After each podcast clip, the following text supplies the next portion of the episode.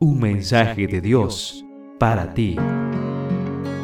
Recibimos mensajes y notificaciones todo el tiempo, a cada instante. ¿Estás listo para recibir el mensaje de Dios para ti? Luchando por el barrio es el título del mensaje para este día. Segundo libro de Crónicas capítulo 7 verso 14 dice, Si se humilla mi pueblo, sobre el cual mi nombre es invocado y oran, y buscan mi rostro y se convierten de sus malos caminos, entonces yo oiré desde los cielos, perdonaré sus pecados y sanaré su tierra. Desde la caída, apreciada familia, queridos jóvenes, se ha estado desarrollando una cruenta lucha entre las fuerzas del bien y del mal por el dominio y el control de la tierra. Cada hogar, barrio, ciudad y país es un campo de batalla que debe ser ganado para Cristo. Entendiendo esto, un grupo de hermanos decidió impactar con el Evangelio en un barrio que se destacaba por su alta peligrosidad. El lugar era considerado una cueva de delincuentes. Las autoridades no habían podido controlar los constantes asaltos, las riñas y la venta de alcohol y de estupefacientes. Las propiedades habían perdido su valor como resultado de la descomposición moral. Fue bajo estas circunstancias como empezaron el programa. Cada madrugada, a las 4, iban a la cancha de fútbol del barrio y se arrodillaban allí.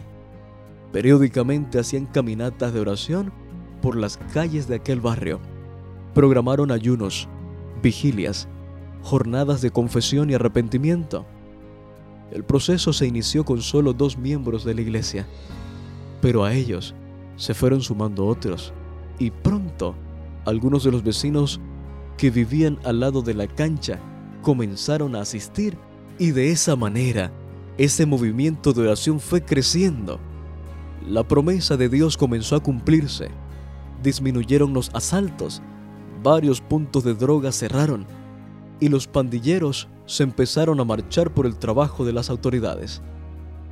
El grupo de oración se hizo tan grande que uno de los vecinos decidió prestar su casa para que la programación se pudiera realizar de manera más cómoda.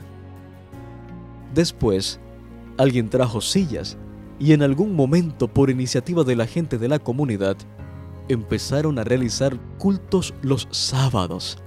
Al ver el desarrollo del grupo y su influencia en la comunidad, el dueño de la casa la ofreció en venta y allí funciona hoy una iglesia organizada. Hoy, apreciado joven, señorita, la lucha continúa. Hay muchos lugares que necesitan la influencia positiva del Evangelio. Dios está dispuesto a actuar a través de nosotros. La pregunta es, ¿estás tú hoy dispuesto a ser un canal de bendición para tu familia? Para tu barrio y tu ciudad. En cada lectura podrás conocer un poco más y mejor a Dios, así como aprender de sus distintos atributos como santidad, justicia, protección y salvación. Descubrirás entonces que Dios es tu pastor, que te da paz, que provee para tus necesidades, que es tu estandarte y tu torre fuerte. Un mensaje de Dios para ti.